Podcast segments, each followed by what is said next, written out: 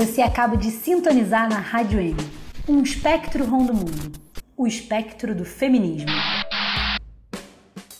Olá, olá, ouvintes da Rádio M. Eu sou a Clara Saraiva aqui falando, começando mais um episódio que dá sequência ao ciclo de entrevistas que a gente estreou no episódio anterior. Então, se você não escutou, vai lá ouvir sobre a chacina do jacarezinho, né? Um tema super difícil, mas tão necessário para a gente refletir sobre a política de genocídio né, da população negra e as resistências também que estão sendo construídas pelo movimento negro. Ficou demais, então dá uma, uma olhada lá e veja os nossos outros episódios. Agradecer muito também todo o feedback que a galera tem passado pra gente.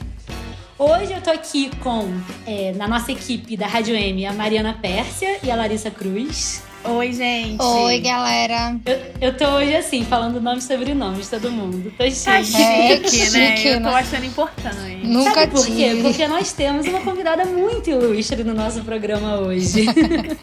então a gente merece uma certa formalidade aqui para receber a querida, maravilhosa Luciana Boatê. Olá! Aê! Boa noite, meninas. Prazer estar aqui com vocês. Obrigada, Lu, por aceitar aqui o convite. A gente está muito feliz de estar aqui com você. E antes de falar qual é o M que puxa esse episódio, a gente quer fazer uma apresentação, né, propriamente da nossa convidada. Mari, faça as honras. Bem, gente, além de uma ídola de todas nós, é, a Luciana é advogada feminista, professora e pesquisadora, mestre e doutora em Direito Penal da UFRJ. Luciana foi candidata a vereadora ano passado pelo PSOL, com 8.809 votos, e é a primeira suplente do PSOL, com grande chance de assumir. Esperamos todas ansiosamente. É atualmente uma das grandes responsáveis pela ação que visa discutir no STF a descriminalização do aborto, a DPF 442, e que já teve sua primeira rodada de discussões lá em agosto de 2019 e foi incrível. Eu tive a oportunidade de estar lá babando. que, que cagada. Foi muito bom. É, gente. além dessa ação, muito bom. Além dessa ação, Luciana está sempre no satélite das lutas em defesa da mulher, tanto na via do direito, estudando e movendo ações onde podemos ganhar terreno nesse espaço, quanto na mobilização das lutas cotidianas mesmo, né? Porque Luciana é, antes de tudo, feminista. É, a Luciana também é uma referência em direitos humanos, no que tange a uma política antirracista e em defesa de uma justiça restaurativa, batendo sempre de frente com a política de genocídio da população negra, fantasiada de sistema carcerário e de guerra às drogas. Além de ser mulher, feminista, figura pública desse país tão machista, né? Temos o prazer de recebê-la aqui hoje. Bem-vinda. Obrigada, um prazerzão estar aqui com vocês. Que o papo seja ótimo. Faltou dizer aí que a Luciana também é ótima de companhia de bar, né? De beber uma cervejinha. É, Saudade de uma aglomeração. Adoro. felizmente eu não tive essa oportunidade. Vamos ter essa oportunidade depois, em breve. Vacinadas. Bom, gente, agora que a gente já apresentou nossa convidada, a gente quer fazer a nossa pergunta tradicional. Lari, diz aí. Hoje o M é de quê? Eu queria fazer um adendo porque a Clara acertou meu nome. É M de minha escolha. Pra explicar, explicar pra Lu que não entendeu nada. Porque, como é tudo M aqui, eu sempre chamo a Lari de Mari. É um inferno. Bom, mas sim, gente, vamos falar de aborto. Afinal, aborto é direito ou crime? Ó, de acordo com a Damares, é só isso que as feministas querem saber, né? Então vamos vestir a carapuça e falar o episódio todo. Vamos nessa. Porque é, esse é um tema, sim, fundamental para nós feministas, né? Eu acho que é impossível ser feminista e não defender a legalização do aborto, né? Como um direito né, gratuito pela saúde pública.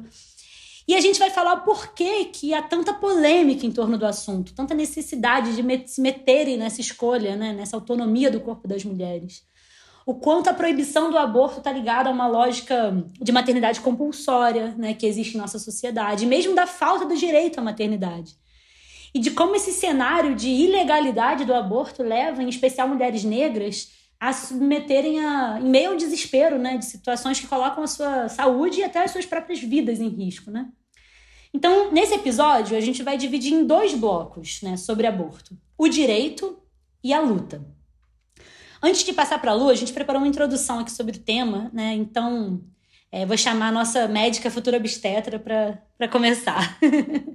Bem, gente, é, como a Clara falou, assim, a nossa ideia nesse episódio é ir um pouco mais a fundo no tema do aborto, assim. Fugir um pouco do costume de falar só das leis, dos números, que a gente também vai abordar, porque a gente acha que é uma ilustração importante, mas trazer um pouco um debate mais filosófico. Por isso a gente não trouxe apenas uma advogada, que a gente trouxe uma advogada feminista. Que está por dentro desse debate em todas as suas vertentes. Isso faz toda a diferença, porque falar de aborto é falar necessariamente sobre um ataque à liberdade e aos direitos reprodutivos das mulheres. Em especial, aquelas mulheres que não têm acesso a métodos seguros quando estão diante de uma difícil escolha, né? Eu queria fazer uma nova introdução. A gente tá parecendo Faustão, né? não deixa. Fala, fala e não deixa a entrevistadora falar. Desculpa.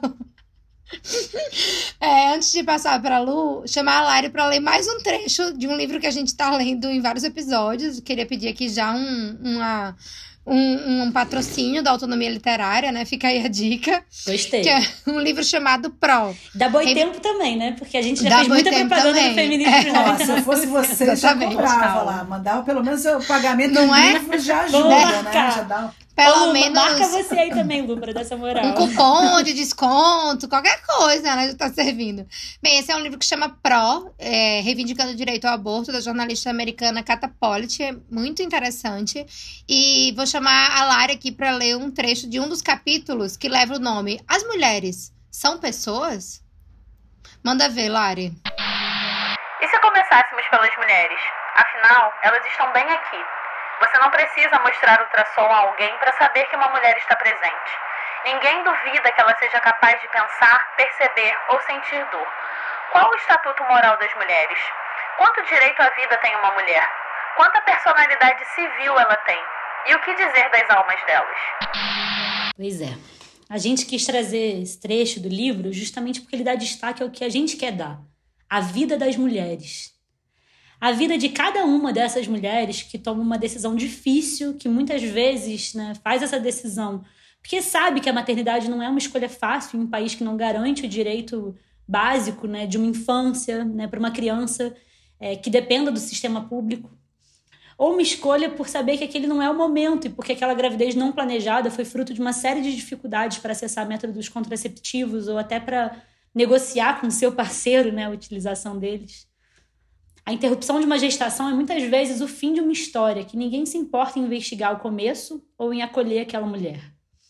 É concretamente a história que cerca de 500 mil brasileiras passam todos os anos, segundo a OMS, das quais 9% delas morrem e 25% sofrem sequelas que levam à infertilidade. Uma cada cinco mulheres brasileiras passarão por um aborto até os 40 anos. Uma a cada cinco. Significa que cerca de uma mulher por minuto, e que a cada 11 minutos, uma mulher morre no Brasil vítima de um abortamento inseguro. Você é contra ou a favor do aborto? Contra. Contra. Contra. Contra. Contra. Contra. Contra. Contra. Contra. Totalmente contra. Você conhece alguém que já fez aborto? Diversas. Conheço. Conheço. Conheço. Conheço. Conheço. Conheço. Conheço. Várias pessoas. Essa pessoa deveria ser presa? Bem, Lu, a gente já teve a oportunidade de estar junta numa outra live, é, que você fez uma série de lives no ano passado, após o fatídico episódio da menina dos 10 anos, né? Que foi um dos casos que a gente comentou no, comentou no episódio sobre o Damares. E você também está movendo uma ação contra mais um projeto de lei que visa limitar o acesso ao aborto legal no Brasil, né? Que é a portaria 2282. Um prazer receber você aqui nesse jovenzinho projeto para darmos início a esse bloco é, sobre o direito ao aborto e passar logo a vez para nossa entrevistada que chega de Faustão, né? É, se você queria que você comentasse à vontade, especialmente em relação a esse reflexo da ilegalidade, assim, no Brasil. A gente sabe que no Brasil tem três situações que o aborto é acessado pela lei e que uma delas é em caso de estupro, né? Outra é em caso de risco de vida da mãe e mais recentemente em caso de anencefalia. Para a gente entender, nesses casos, o aborto deixa de ser crime, o que isso significa na vida das pessoas? Então, meninas, prazer estar aqui com vocês, um tema tão importante no momento, né? que a gente está vendo, Damares não é uma figura qualquer, Damares ela representa aí, não é cortina de fumaça, ela representa uma grande ameaça às mulheres, né? É um conservadorismo que não só quer controlar os nossos corpos, como não se incomoda de que mulheres morram. Porque o tempo também de pandemia hoje, e eu acho que começaria um pouco por, é, por, por, esse cenário, né? Se o, se o aborto legal, essas hipóteses que você traz, já são hipóteses né, que mesmo fora de uma pandemia já, já, já, a gente já tinha que fazer muita luta para garantir o acesso aos serviços, né? Agora, na pandemia, tudo se complica ainda mais. E, na verdade, o que a lei traz é um, é um, é, são previsões legais, essa do aborto é, decorrente, aborto legal decorrente da gravidez do estupro, é, é, existe desde a década de 40, né? Na verdade, nem visava proteger a mulher. Eu acho que é importante também dizer isso. Visava proteger a prole, né? Na verdade, o marido daquela, né? daquela mulher que podia ter é, né? a sua descendência desvirtuada por um, uma violência sofrida. Perder honra, a honra. né? A honra da família, Isso, tanto né? é que, inclusive, na, na, década de 40, existia no Código Penal uma previsão de que, se o ofensor casasse com a ofendida, ele teria extinta a punibilidade. Ou seja, isso servia também Surreal. apenas para garantir os direitos dos homens, né? E as mulheres sendo rifadas aí, sendo absolutamente desconsideradas e sendo objeto de um contrato de matrimônio. É, na, na, atual conjuntura, a gente tem tido aí um grande avanço nesse debate sobre aborto legal, é, sobre a própria o debate no Supremo, que é um debate mais amplo para legalização, e eu acho que assim acabou que o judiciário tem, tem sido hoje um espaço de muito debate. Tanto é que foi no judiciário que se estendeu para esse feto anencéfalo, que era uma situação também uhum. por si só muito violenta para as mulheres. A situação do feto anencéfalo fazia a mulher Pelo sofrer, de né, de uma maneira assim, nove meses praticamente sem viabilidade aquela gestação e a, a mulher é, ela, ela não, não tinha nem autorização nesses casos para né, antecipar aí um sofrimento, é, se livrar de um sofrimento, de uma de uma de um cotidiano de muita dor. E o que, mas o que a gente está vendo hoje é que se sempre não foi garantido esse direito ao aborto legal, pelas dificuldades mesmo, a partir de questões morais, mas também da questão da saúde no Brasil também, é, do preconceito, do conservadorismo, né? enfim, é, e, e, do, e do, do, número de serviços de aborto legal também não suficientes para dar conta das demandas. Então, nós, se nós já, já, já tínhamos essa questão, um outro debate que se fazia era né, é, como garantir esse direito a essa mulher sem que ela seja colocada também numa situação de maior sofrimento quando acessa o serviço. Então, a luta pelo acesso ao aborto legal e pela não criminalização nesse cenário é uma luta de efetivação também de acesso a algo que já é direito, que é diferente de uma luta maior que a gente trava também. Mas a nossa realidade mostrava o quanto que, mesmo não sendo crime, havia sempre uma suspeita da palavra da mulher, é, a lógica também da objeção de consciência. Ou seja, o fato de não ser crime, e a lógica do Código Penal é essa, é uma lógica assim, é criminalizado menos nesses casos, que, no, nos quais se exclui a própria ilicitude da conduta. Então, é direito da mulher ter acesso ao aborto legal. O grande problema hoje é que a gente está vendo uma maior dificuldade, inclusive, não só no acesso, mas nas condições concretas formalizadas pela portaria do Ministério da Saúde que deveria garantir esse serviço. E aí você falou nessa ação lá do Supremo, não sei se é para eu falar agora, mas já posso só adiantar um pouquinho. a gente vai falar depois dela. então tá, depois eu falo dela então. Mas acho que seria isso, então. É então direito, então, mas não é garantido na prática. E nem deixa de ser crime, não, deixa né? de ser assim, crime, é sim. Exclui de pena, não, né? Deixa de ser crime, não é deixa crime. De ser... Ele exclui toda a ilicitude da conduta. Quando a mulher está nessas condições, não há crime. Eu ouvi uma vez uma, uma mulher explicando isso como se fosse tipo legítima defesa. É, isso, você, exatamente. Né, é, como se fosse isso. Tipo, não deixa, não é, não é que vira legal o, o direito em si, né?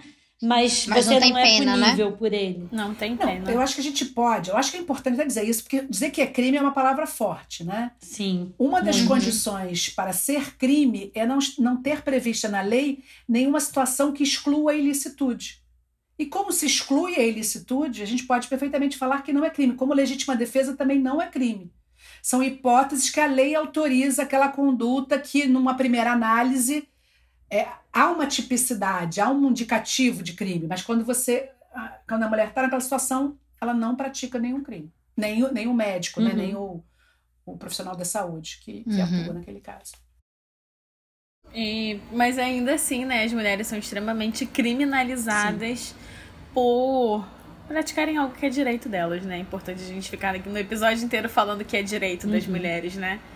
E eu acredito que, assim, as, as pessoas não saberem dessas informações e toda essa questão moral que a gente tem dentro da nossa sociedade também traz. é, tira o caso da- do aborto como uma situação de saúde pública e leva para um caso de polícia. Porque é isso, as pessoas, né, não, não existe a criminalidade, ela tá ali seguindo algo que está dentro do direito dela e ainda assim ela é extremamente criminalizada, marginalizada pela sociedade, porque ela deveria passar por todos esses processos de sofrimento e não poder escolher pelo que ela quer prezar. É, não, e assim, é muito doido isso que a Lu colocou, né? Se torna um caso de polícia desde essa tipificação, porque assim, tá no Código Penal, né?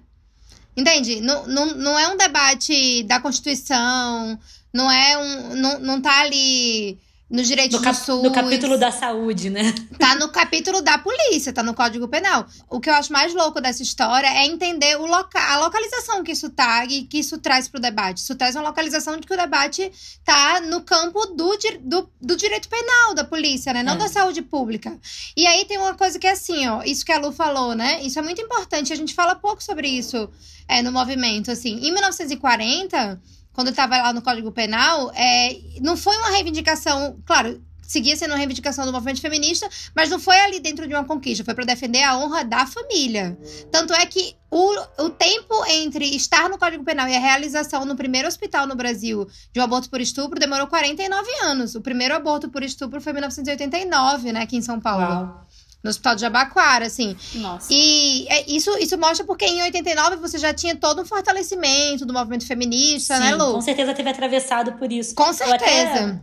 é, fazendo a relação disso, assim, eu acho é, que essa questão que a Lu falou sobre o fato do se o estuprador, né, puder, é, engra- é, no caso de engravidar a mulher, ele casando com ela se livrava do crime, parece muito é, aquela questão também da legítima defesa da honra, no caso de feminicídio, né? Total, total. É a né? mesma lógica de É raciocínio, lógica. né? É, inclusive, até posso dar a dica, da- acho que todo mundo já ouviu, né? O podcast, né? Praia dos Ossos, é, sobre a história do feminicídio da Ângela Diniz. E é muito, é muito doido, assim, né? Porque ele é absolvido, né? Acho que o julgamento é de, é de Primeiro 89, julgamento, né? sim, é. 87, por aí. Ele, ele é absolvido no primeiro julgamento, dois anos depois, tem que ter muita ação do movimento feminista mobilização. Pra dizer o óbvio, mais do que óbvio, né? De que é escandaloso um homem safado que é assim, né? Ah, eu tava defendendo minha honra, e que ela tava é, me traindo, né? Sei lá, ficando com outro Realmente, homem. é um, um grande motivo pra cometer um assassinato. Claro, né? Como vai manchar a honra do rapaz. E, e, e o, no caso do estupro, é, é, é também uma. É mais até, né? Porque se você tá. Você tá. Mais não, né? Do que morrer, mas.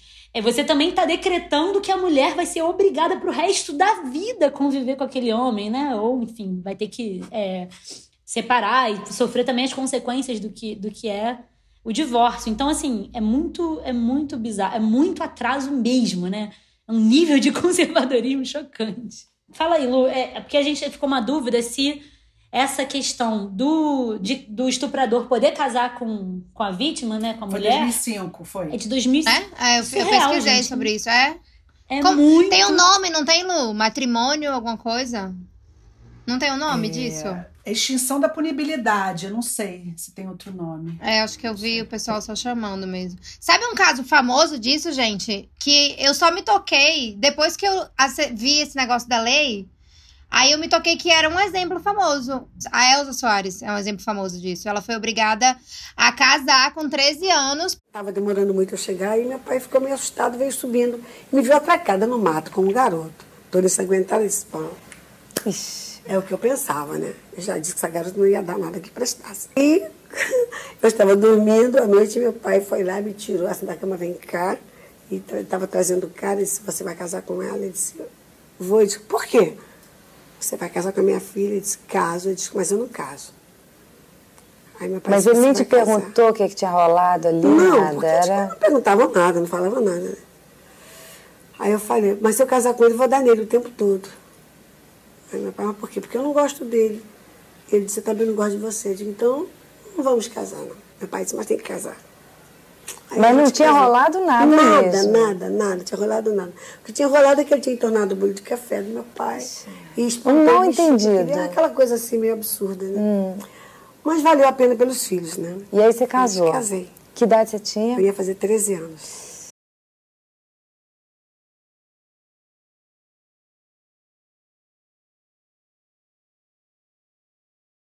Treze Exatamente. anos, gente. Essa história é bizarra. Pelo amor de Deus. Que história, hein? É porque a questão é que 13 anos é estupro presumido, né? É, Claro, até 14, né? É, até 14, mesmo que, vamos dizer, tenha, não, não, não- a, a mulher não tem essa capacidade perante, perante a lei de consentir. Né? Sim. muito doido, né? Que loucura, gente. Gente, eu fico pensando que eu tinha 13 anos um dia desse, né? E aí eu fico. Cara, com 13 anos eu nem beijava na boca. Mas é isso, a gente, né, teve uma, uma mudança na legislação, né, que 65 anos depois, em 2005, que eles tiraram, né, essa, é, esses termos, alguns termos preconceituosos também dentro, né, do Código Penal, como mulher honesta, mulher virgem, né, eles tiraram, de certa forma, um pouco do, desse moralismo, mas ainda deixaram esse peso muito grande de responsabilidade de criminalidade nas mãos das mulheres. É assim, eu não sei se você concorda, Lu, a gente queria ouvir um pouquinho sobre é, como esses termos saíram né, da, da, da legislação, mas ainda assim continua uma lei que não favorece de forma nenhuma a vida das mulheres. Pois é, assim, essa, essa reforma foi uma reforma também importante, porque essa parte da moralidade do Código Penal, pensando a moral da década de 40, né, é, é, é, um, é, é, um, é um tempo muito distante do nosso hoje. Mas, ao mesmo tempo, a gente ainda tem o mesmo Código Penal de 1940. Então, assim, havia essa contradição. Algumas interpretações já não aplicavam mais os dispositivos. Você tinha um crime de adultério, e que é só as mulheres eram criminalizadas por adultério justamente para também, eventualmente, no momento da separação, poderem ficar sem seus filhos também. Ou seja, Que bizarro. era uma né? sociedade que, que, que tratava a mulher quase como uma incapaz. Nós estamos falando também de uma década de 40, antes da lei do divórcio. Né? Uma, é- é- era uma outra realidade. E a gente ainda mantinha esse código penal como ele estava. Então, eu acho que há aí uma. E, e- e o crime, hoje, o crime de estupro, por exemplo, é um crime contra a dignidade sexual. Ah, é, até então era crime contra os costumes. Ou seja, não era nenhuma proteção da mulher, da sua dignidade, da sua liberdade. Era o que não era aceito socialmente, costume nesse sentido da Sim. aceitação social. Da família tradicional também, né? um pouco. Isso, isso. A lei de 1940, não é? por que pareça, é a, a- a mais antiga da América, antes dos Estados Unidos, antes do Canadá, durante o governo de Getúlio Vargas, que simpatizava com, com o nazismo né? e quis copiar o que existia na Alemanha, que também não era Alemanha só, não, não, não é, é na Inglaterra também, mas era simpatizante que tem uma teoria eugênica e que no estupro, para proteger a sociedade da delinquência genética que viria a contaminar a sociedade, o aborto foi permitido na situação de estupro. E, e nos comentários, tem um livro que eu até cito para os meus alunos, nos comentários ao Código Penal dessa época, de um livro de 1950, que é um clássico do grande comentarista, que todo mundo que dá aula de penal tem que ter esse livro. Inclusive, ele, ele negava, que era um grande jurista da época, ele negava, inclusive, a possibilidade de estupro entre, entre marido e mulher. Pois ele entendia que a mulher é, era obrigada a conceder ao marido a prestação sexual é, é, mesmo contra a sua vontade. Ou seja, o marido podia exigir dela. Então Que não loucura. havia estupro entre marido e mulher. Ou seja, e, e toda a legislação ela segue esse padrão. E é, e é importante que a gente compreenda também que a lei penal não vai proteger as mulheres nunca. Né? A gente Sim. conseguiu reduzir alguns anos. Mas ela é feita para proteger o sistema, a ordem, o capitalismo, o patriarcado e toda essa estrutura de dominação, né? que sustenta, inclusive, as desigualdades e as opressões. Pois é, e é muito bizarro como os argumentos, de- mesmo dessa lei que é, é extremamente retrógrada, seguem parecidos, né, assim. Uma coisa que eu queria que você comentasse, assim, se puder, é que, assim, na década de 80, 90, teve uma série de conquistas, como essa questão de, por exemplo, do aborto legal ter sido realizado, né, de fato, no, no Hospital de Jabaquara. Você acha que é, essa conquista ter sido, ter virado de fato na década de 80 tem a ver com a influência do movimento feminista naquele momento? Sem dúvida. Eu acho que a gente consegue verificar esse momento da ascensão né, do, do, movimento de mulheres, do movimento feminista nessa época, a partir da redemocratização do Brasil também. Eu, eu costumo falar assim nesse histórico do tempo que a gente tem, é, é a partir, do, inclusive, da resistência à ditadura, muitas mulheres né, que foram à luta e que né, na, em especial da década de 60 e 70, estiveram à frente das lutas por anistia, da luta pelo fim da ditadura, mães também né, de militantes que foram, que uhum. foram executados, que foram mortos. E a partir daí também você tem essa luta pelo direito ao divórcio, que, que é alcançada na década de 70, o fim do Estatuto da Mulher Casada, que também tinha várias restrições, e a abertura que se constrói a partir da Constituição de 1988. Com todas as críticas que a gente possa fazer, é um marco também da conquista claro, dos direitos. E a abertura democrática também dos meios de comunicação. Então, a própria organização dos movimentos sociais, e, e Quem Ama Não Mata, né, foi um grande, você falou do Praia dos Ossos, uhum. a gente tem que lembrar, né, a luta contra a violência contra as mulheres, essa década de 80 foi um, foi um cenário muito o lobby do batom, né? lobby do batom. O lobby do batom na Constituinte. A gente tem que conectar. A Mulher na Constituinte. Uma bancada que luta pela justiça social. A mulher chegou aqui na Assembleia Constituinte, a grande imprensa cercou as mulheres da bancada feminina e as projeções eram: esta é filha de ex-presidente da República, esta é a musa da Constituinte, esta é bonita, essa é feia, essa é velha, essa é moça. Enfim, a mulher era um objeto que é de curiosidade, de riso e algumas vezes até, vou lhe dizer, um objeto assim, um pouco ocioso e fútil da Assembleia Constituinte. Não foi preciso muito tempo para que as mulheres constituintes mostrassem que a presença delas neste plenário não era apenas decorativa. Pontos coloridos no imenso mar de paletó e gravata. Também não demorou para que todas percebessem que havia um programa comum que estava acima das diferenças partidárias. Um dos aspectos positivos e que proporcionou essa unidade, esse avanço de conquistas em, termo da, em função da atuação da bancada, foi inclusive o aspecto da bancada feminina na Constituinte ter entendido desde o primeiro momento que a questão da mulher é uma questão suprapartidária. Tinha, tinha uma série na TV Olha com quem, gente? Regina Duarte, ninguém merece. Mas que era uma aluna mulher. Mundo das voltas que Malu Mulher, na época, é considerado. Hoje não sei nem se consegue assistir, mas Malu Mulher era uma mulher liberada, divorciada, que apanhava do marido. Isso também marcou essas lutas. E o direito ao acesso ao aborto legal vem né, nessa possibilidade também das mulheres poderem estar nas ruas manifestando, a questão da medicina também, com maior participação das mulheres né, uhum. é, no, no, no, trabalho também. Eu acho que a luta também, apesar de alguns homens, é uma luta muito feminina, né, da, das ginecologistas, Sim. das obstetras, né, por essa efetivação desse direito que já estava previsto. É, foram alguns avanços importantes né, na década de 80 e 90. Em 84, a criação do Programa de Atenção Integral à Saúde da Mulher, em 85. A primeira delegacia de mulher foi por aí também. Isso, 85, é. né? É. Acho que foi 85. 99 já, mais para frente, né? O, o quinto encontro latino-americano e caribenho, que instituiu o 28 de setembro, né?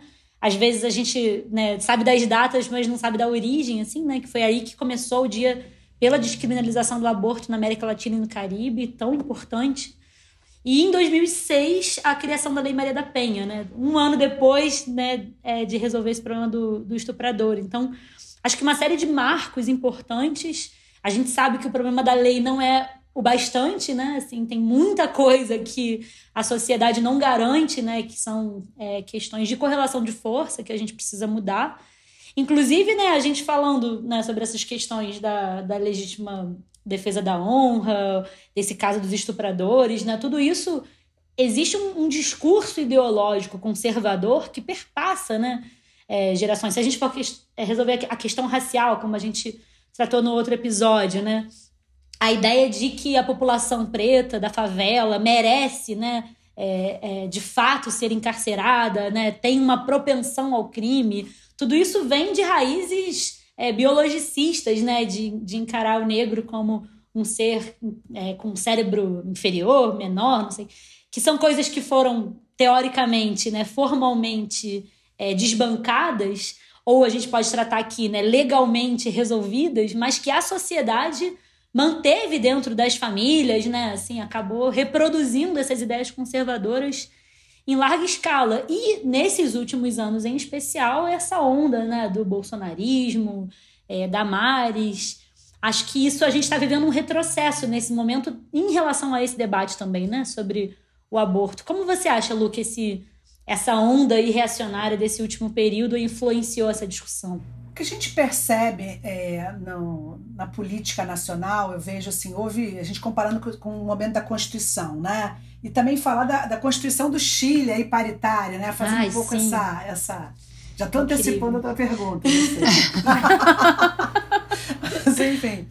É, o, o momento da, da Constituinte, é, ele, ele marcou é, um, um momento de muita abertura para a luta social. Os movimentos estiveram dentro da Constituinte, o movimento de mulheres, o movimento negro, é, vários movimentos organizados que é, é, participaram ativamente dos debates. Né? E, e, uma, e uma perspectiva de que ditadura nunca mais, ainda que, que tinham os conservadores, os apoiadores do regime, eles não estavam com essa, com essa bola toda de, de se expressarem enquanto tal. Né? Havia um repúdio muito grande às violências, ao autoritarismo, à ditadura e tal. O que a gente vê mais recentemente é que essa turma saiu do armário, né? A Sim. gente passa por um, por um momento que, que, que a gente que estuda esse tema vai dizer que não houve propriamente uma transição completa, uma responsabilização pelos crimes da ditadura e, e acho que eh, também o golpe contra Dilma em, em 2016 marca também uma ascensão também de uma política cada vez mais violenta contra mulheres, misógino, quem sabe um backlash, algumas né, tensões que começaram a ser colocadas.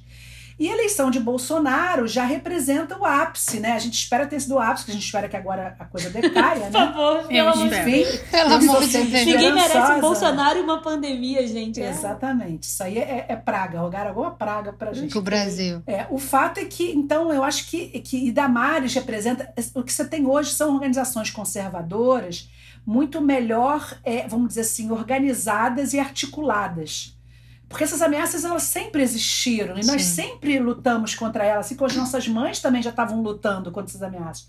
Mas o que a gente tem hoje é uma radicalidade e uma, e uma organização muito forte. Em especial é importante falar da ANAJUR, Associação Nacional dos Juristas A Evangélicos. gente falou no último episódio sobre a Damares, é bizarro. Gente, que ela tá pautada, ela tem apoio dessa organização, Sim. eles estão indicando o ministro Supremo. É todo um lobby, E- né? Um lobby muito forte e eles estão no poder, então eles mudam portaria, então há toda uma maior facilidade de atuação. É, apesar da gente tá- ter que indicar também que o governo PT também não houve grandes avanços, mas o que, eles- o que se tentou foi evitar alguns retrocessos, pactuando inclusive Uhum. de não assumir nem avançar em algumas pautas. Então, de alguma forma, os nossos direitos foram um pouco que rifados ou Sim. incorporados numa, né, nos acordos aí políticos, é, justamente com esse grupo conservador, que são essas igrejas, que eu não chamo mais de igreja, chamo de empresas religiosas. São empresas Perfeito. religiosas de alta lucratividade, né, de que exploram, inclusive, a população mais pobre que, e prestam um serviço social, ao mesmo tempo que eles apostam na negação das políticas sociais do Estado. Né? Então, eles, eles trabalham com, com, com, com a- o fundo público para ir para a comunidade terapêutica. Hoje, aliás, né, um dia que a gente fala nisso, né, vai passar esse episódio de outro dia, mas enfim, é o dia da luta antimanicomial, mas o fato é que você desvia o fundo público para entidades privadas e religiosas e não investe no fortalecimento das políticas. E essa turma está ganhando terreno, eles estão aí ocupando os espaços, né? De uma maneira muito violenta, com um discurso misógino, com um discurso é, é, bastante radicalizado e, e, e retrógrado, né? Porque a gente nem avançou, a gente nem chegou onde a gente teria que chegar em termos de efetivação do Dia das Mulheres, e agora a gente está lutando contra uma ameaça que vem a galope. Sim. A ministra da Mulher, da Família e dos Direitos Humanos, Damares Alves, disse hoje que, segundo a concepção cristã, a mulher deve ser submissa ao homem no casamento. A declaração foi feita durante uma audiência pública na Comissão de Defesa dos Direitos da Mulher na Câmara. A ministra foi questionada pela deputada Alice Portugal, que é do PCdoB da Bahia. Dentro da minha concepção cristã, a mulher, sim, no casamento, ela é submissa ao homem, e isso é uma questão de fé. E isso não me faz menos capaz de dirigir esse ministério. Isso não me faz menos, isso não me faz mais incompetente. É uma questão de fé lá dentro do meu segmento. Então, essa ascensão do conservadorismo eu acho que tem a ver com essa com, com essa com pós-golpe, né? Tem a ver também com 2013, a gente não vai entrar nesse debate agora, mas assim, de alguma forma, né? Mas de alguma forma tem com uma, com uma direita que passou aí para as ruas E, e com, com, uma, com um feminismo liberal também que vai aí, eu acho que tem que falar disso também, né? De umas mulheres que vão e assumem é, poderes para lutar contra o direito das mulheres. Essa, essa é uma cara de pau acima de tudo, né? Contra elas a gente tem que lutar também. E muito marcado nessa oposição entre extrema-direita e feminismo, né? Eu, eu penso muito no símbolo da Marcha das Mulheres na posse do Trump, né? Eu acho que ali, assim, Uhum. foi um símbolo da situação que a gente está vivendo um pouco, né? Sem Dúvida. Nós somos a antítese de Bolsonaro. Os Isso aí. feministas somos a antítese de Bolsonaro. É. Espero assim, que Lu- também um antídoto. Espero. É.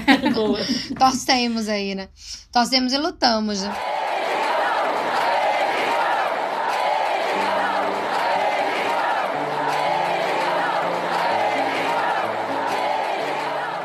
E assim, Lu, quando a gente fala de aborto, sempre tem algumas questões é, que voltam à tona, né? Alguns, algumas enquetezinhas que a gente já tá preparado para responder, especialmente de grupos conservadores, né? Aí eu vou levantar aqui uma bola para você, para você falar um pouco sobre isso também. Por exemplo, uma dessas crenças é que todo mundo fala assim: ah, mas hoje em dia engravida quem quer, tem um bando de método, não existe isso de gravidez não planejada. E é como se as mulheres precisassem ser punidas pela sua irresponsabilidade de engravidar. E aí eu já vou trazer aqui alguns dados para dar pista sobre esse tema, né? No mundo, atualmente, há cerca de 75 milhões de gestações indesejadas, sendo que quase 6 milhões dessas são sobre o uso de métodos contraceptivos em seu uso perfeito. E quase 27 milhões delas são sobre o uso do- dos métodos contraceptivos com uso habitual, que não é o da bula, é com algum erro. Ou seja, 44% dessas gestações estavam usando algum método. Além disso, os métodos contraceptivos eles variam bastante de acordo com o tipo do método, porque ele tem a ver com a negociação com o parceiro, que perpassa necessariamente por relações machistas, patriarcais. Então, por exemplo, um dado que sempre me choca muito, eu sempre trago assim nesse debate, é nas relações hétero, é, apenas 5% dos casais fazem uso cotidiano, ou seja, em todas as relações de camisinha.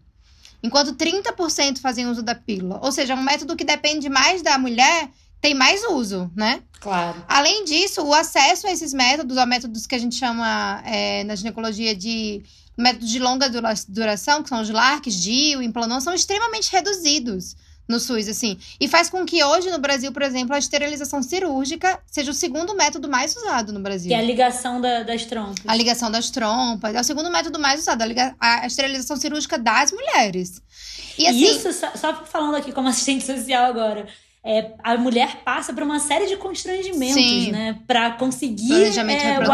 acesso a esse direito. Tem que Tem que ter. ir não sei quantas reuniões, tem que comprovar que tem não sei quantos filhos. O cônjuge tem que assinar, o cônjuge, tem que né? ter Tem que autorizar. do marido. autorizar. E fora que, assim, as políticas de contracepção no Brasil, elas são um misto de conquista e também um misto de política higienista, diga-se de passagem. Porque a mesma, a mesma trupe que diz assim, ah, engravida quem quer, é, tem método pra todo mundo, também tem uma série de políticas de esterilização forçada na história da contracepção no Brasil, assim, né? É, que tem a ver com racismo, tem a ver com políticas higienistas. Então, assim, a autonomia da mulher, ela não é considerada. Se ela quer botar um DIU, não é considerada. Se ela quer acessar outro método, ela não é considerada. Se ela é uma, uma, uma mulher que não tem muitos recursos para ser mãe, mas quer ser mãe, quer acessar aquele direito, ela tem que ser esterilizada.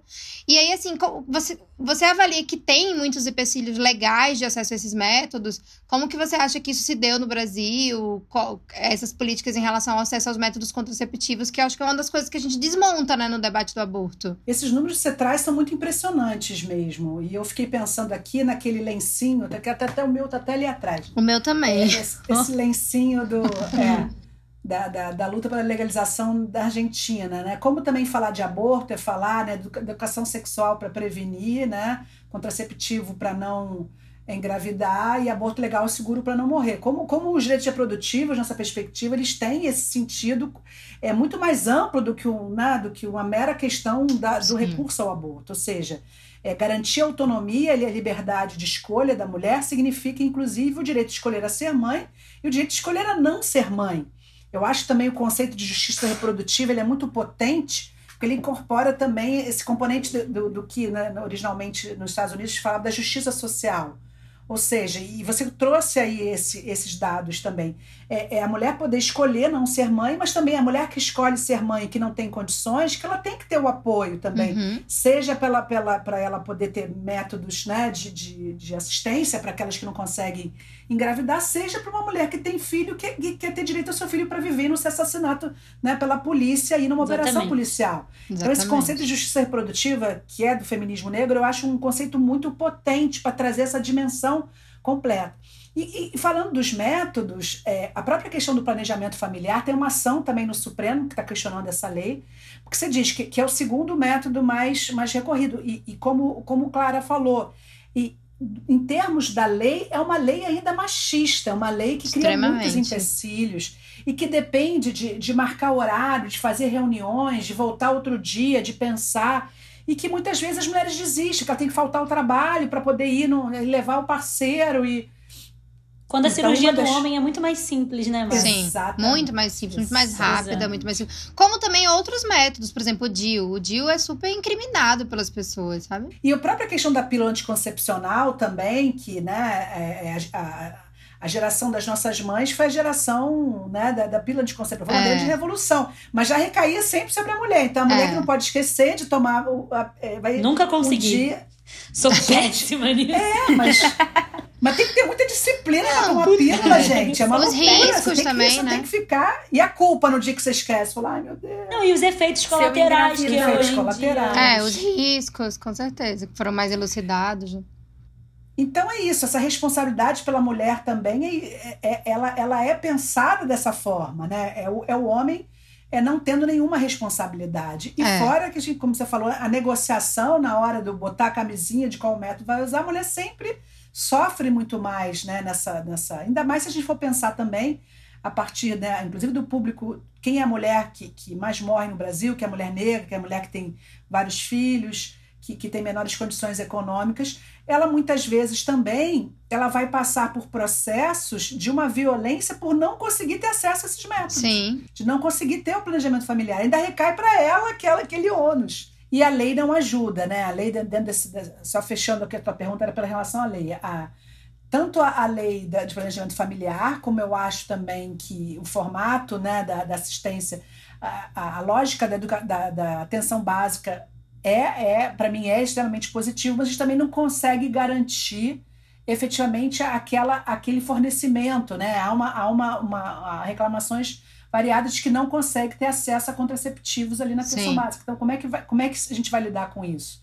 né? E depois botar a culpa na mulher e, e a questão né, do nosso corpo ser, vi, ser visto como, como propriedade do Estado, né? Ou seja, é isso. Nós não podemos ter dia de escolha e, e, e quando, e quando escolhemos ou quando não, não, não podemos ser responsabilizadas, é o Estado quer vir controlar os nossos corpos, né? É, é aquela série que eu não tenho, não tenho tido nem coragem de assistir a, a última temporada, né? Ai, da Aya. O Handmaid's Tale, é. É pesado. Eu fiz o erro de assistir na semana que teve a situação do jacarezinho. Fiquei Eu assisti muito também mal. semana passada, nossa. Foi Eu foda. não tenho. Eu só tô vendo série de le- leve. Então você Boa. guarda a sua dica pro sextolo, que a gente tá precisando. Tá bom. É, coisinhas leves e tênis. Mas, é, e pensando sobre esse controle do Estado, né, sobre os nossos corpos, a gente tem um tema que é extremamente espinhoso, assim, sobre, ah, sobre o aborto, que é o posicionamento das religiões, né, a questão que, que é meio científica, que é filosófica, que é religiosa, mas, assim, extremamente complexa, sobre qual seria o início da vida diante de uma gestação, né? Ou quem define quando começa a vida. Né? E na DPF 442 você usou esse debate para dialogar com o Supremo, né? E a gente queria muito que você explicasse fazendo uma relação com esse tema, que é a laicidade do Estado, né? A gente falou um pouco sobre isso no episódio da Damares, mas ninguém melhor que você para poder explicar pra gente um pouquinho aqui. Então, esse, esse é, é um debate jurídico, é um debate religioso, é um debate que perpassa por dogmas acima de tudo, né? A gente, mas eu acho que a audiência pública mostrou um outro lado também, até pelo fato da a Igreja Católica, as igrejas evangélicas, né, ou pentecostais sejam, sejam as hegemônicas, né? A, a gente não para para pensar que, na verdade, cada religião tem uma indicação de um tempo diferente do início da vida. É, e, E na, do ponto de vista jurídico e constitucional, o que a gente, o que a gente estabelece é que é, não tem como você tomar a priori uma definição de início da vida, em, em especial porque nem a medicina tem essa, essa, essa determinação exata e precisa. Então, na, na perspectiva de ser um Estado laico, é, não, não, não se pode adotar nenhuma perspectiva religiosa como dominante a ponto de ser imposta para toda uma, toda uma sociedade, inclusive aqueles que não compartilham dos mesmos dogmas ou que não estão inseridos na mesma cultura ou na mesma religião. Então, o primeiro ponto é isso. E na determinação de uma política pública, é, a lógica tem que ser o estabelecimento de definições que ajudem, que, vamos dizer, que, que, que promovam bem-estar, que promovam dignidade da pessoa humana. Então, eu costumo dizer, dar o exemplo também, por exemplo, do, a gente está falando do início da vida, a gente poderia falar quando é que termina a vida. Né? A, a, a, o batimento cardíaco, a Mariana pode depois me corrigir, né? o coração bater e parar de bater, tradicionalmente era determinante como o fim da vida. A partir da evolução da, da ciência, da, da, necessidade de transplante, eu falo, eu falo isso com muita tranquilidade, que eu tive um pai que, que, que foi transplantado do coração. Só foi possível transplantar meu pai recebeu um coração de uma pessoa que tinha tido é, é, é, morte encefálica, porque a lei dos transplantes determina que o fim da vida é cessação da atividade cerebral e Sim. que permite retirar os órgãos para fazer transplante e conceder o que vida a outras pessoas, né? Perfeito. Uma melhor qualidade. Exatamente. Então, quando a gente determina para fins de, de proibição do, ou de determinação de marcos né, legais ou temporais para o aborto ser autorizado ou a vida ter iniciado, a gente tem que pensar nesse sentido. Então, é por isso que a gente adota como, é, em especial, marcos internacionais, 12 semanas, 14 semanas, que são, é, é, são trabalhados a partir do que pode beneficiar mais a pessoa, as pessoas, em especial as mulheres. Ou seja, quando que o aborto ainda é seguro, que a gente sabe também que quanto maior né, o tempo de gravidez, mais inseguro fica aquele procedimento. Então, é, é, é, um equilíbrio. E isso vai ter que ser baseado na ciência, mas também numa, numa, num debate que é de política pública, né, de proteção às mulheres, de proteção né, a dignidade das mulheres. Eu acho que também falar na dignidade das mulheres é importante, porque a gente também não pode pensar numa dignidade sem gênero, né, uma dignidade universal, humana. Na verdade, a dignidade humana nas mulheres tem que perpassar para o respeito aos seus direitos sexuais e reprodutivos. E, e, e, a legalização do aborto tem essa conotação.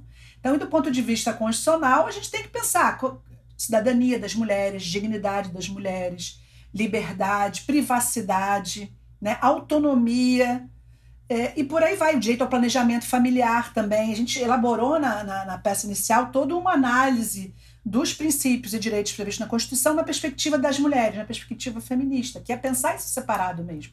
Uhum. Eu fico muito de cara o quanto que esse termo pró-vida, que é utilizado né, para a defesa dos fetos, é hipócrita, né?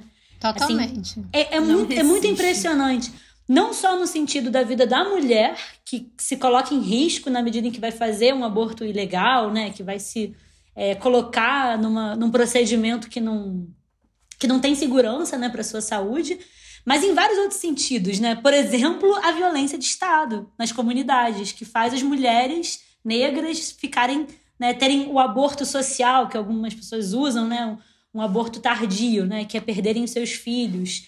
É, até a própria desculpa da polícia para entrar no jacarezinho, né, de aliciamento de menores, vai lá e, e, e, executa menores, inclusive executa um homem na frente de uma criança de 9 anos. Né? Então, todo o caso da, da, da menina estuprada de 10 anos no Espírito Santo perpassou uma hipocrisia assim.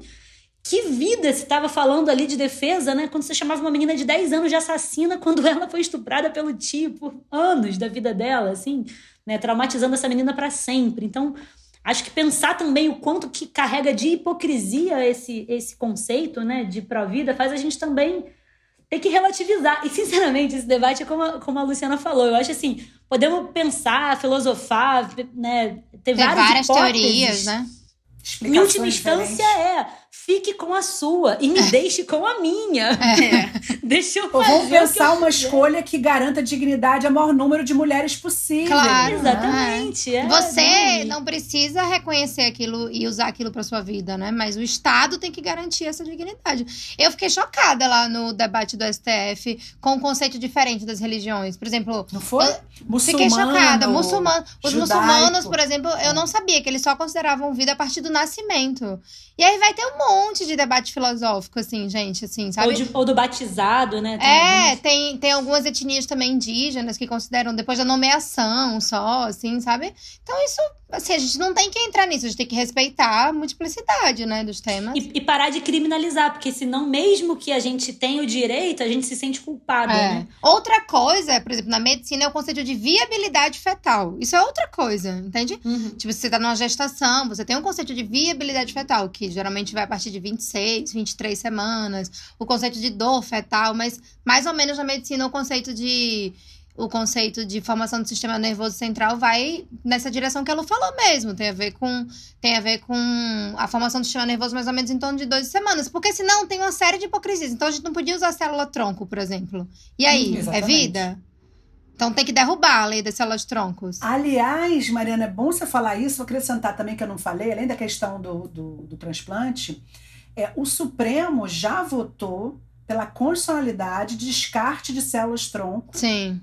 Que a gente sabe como acontece, em especial clínicas que, que, que mantêm Sim. aquele estoque, porque você precisa fazer muito mais né, é, é, é, concepções ali Uhum. é, fora do corpo para ir implantando, e caso haja é, é, abortos naturais, né? E o Supremo considerou descartar embrião, ok. E a lei de bioética trata desse, dessa regulamentação Uhum. disso. Ou seja, é, quando está dentro do corpo da mulher, o, o- o- a concepção, né, o embrião dentro do corpo da mulher, vale menos. É que o e a problema de escolha, não é o embrião, tá né? fora, o problema é a mulher. O problema é, a escolha da o mulher. corpo da mulher. É, é, não, Não dar pode escolha para mulher. É. Se Não a pode escolha escolher. do dono da clínica de inseminação artificial, ok. Tudo bem. Se a escolha é do PM que entra lá no jacarezinho de matar uma criança, ok. Exatamente. É do Estado de fazer um genocídio, ok. Mas a mulher, essa, não pode escolher. Aí não dá. Vê alma no feto e não vê no marginal, já dizia Caetano Veloso. Né? Exatamente.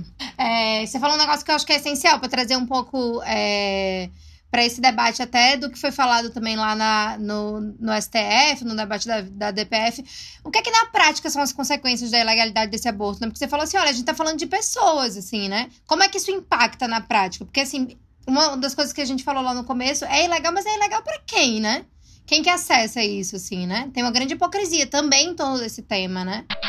Porque, devido ao respeito, Paulo Baim, se fossem as nossas filhas, filhas de senadores, de deputados, morressem de aborto, isso aí já tinha, já tinha mudado. Como são mulheres que não estão sentadas aqui, são mulheres pobres, porque no Brasil o aborto não é crime para uma parcela da, da população, que tem um aborto seguro nos hospitais. Discordo totalmente que os médicos têm interesse em ganhar dinheiro. Há sim os médicos que fazem aborto ilegal, que eu nunca fiz, que continue assim, porque ele cobra dois, três mil reais. No dia que o SUS começar a fazer, eles vão perder a sua fonte de renda. O que é que você acha que impacta de fato a ilegalidade, especialmente para as mulheres negras, por exemplo? É, eu tenho duas frases do movimento feminista que eu gosto muito. Uma é: se o papo fosse mulher, o aborto seria legal. É maravilhosa. E a outra é: se homem engravidasse, o aborto seria legal. O aborto seria legal? Seria legal, seguro. Seria legal, seguro.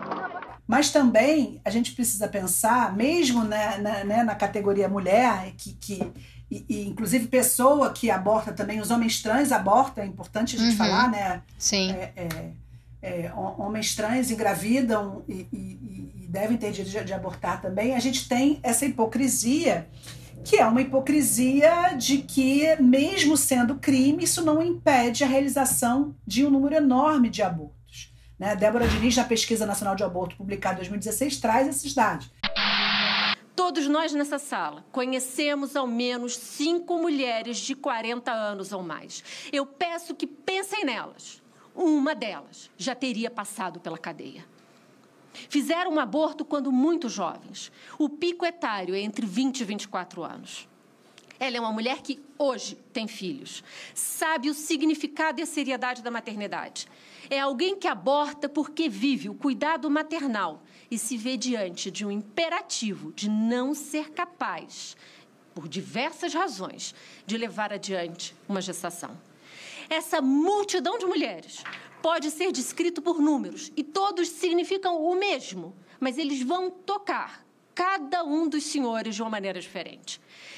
Uma mulher por minuto. 503 mil mulheres, o nosso sistema prisional. 4 milhões e 300 mil mulheres entre 18 e 39 anos neste momento no país.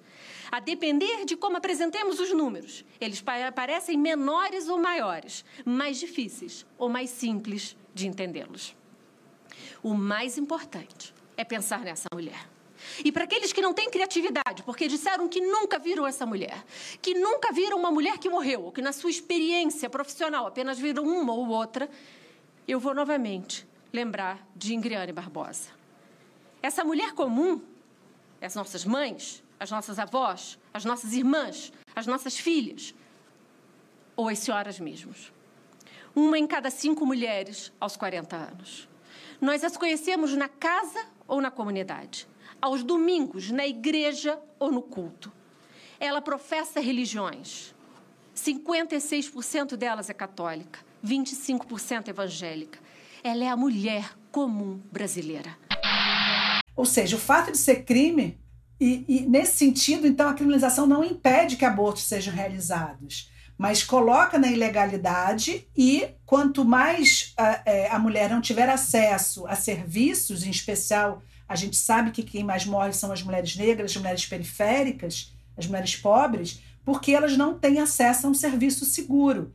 Enquanto que mulheres ricas é, conseguem clínicas para, para as quais vão pagar caríssimo, né? inclusive médicos vão, vão enriquecer, inclusive com esse uhum. serviço legal, ou então vão pegar o avião e vão para outros países. Né? A gente sabe histórias, pessoas que vão para os Estados Unidos, pessoas que vão Sim. mesmo na América Latina, vão para a Colômbia fazer. Em países tem um pouco mais de amplitude. Né? Na Colômbia nem é totalmente legalizado, mas tem alguns casos que você consegue. Ou seja, é, a mulher vai realizar abortos independente da proibição. Agora, a criminalização vai colocar muito mais risco nas mulheres que não têm condições de ter acesso a serviços com segurança. Então, esse, essa que é a grande hipocrisia. E aí a nossa luta também pela vida das mulheres, né? Que, diferentemente nos Estados Unidos, que é o pro-choice, né? É, é, uhum. É, é, o pro-life e o pro-choice, né? Uma, uma perspectiva mais é. liberal, do direito de escolha. Aqui a gente trabalha pela vida, né? O nosso, nosso, nosso, nosso mote aqui, que é tão importante. Legaliza!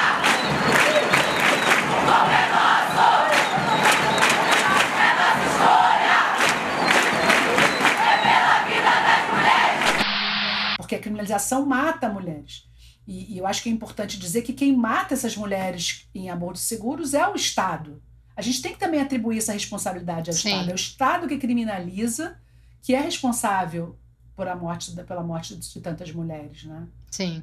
Que não dá acesso a um procedimento que seria simples em termos técnicos, simples. né? Se respeitasse a autonomia dela.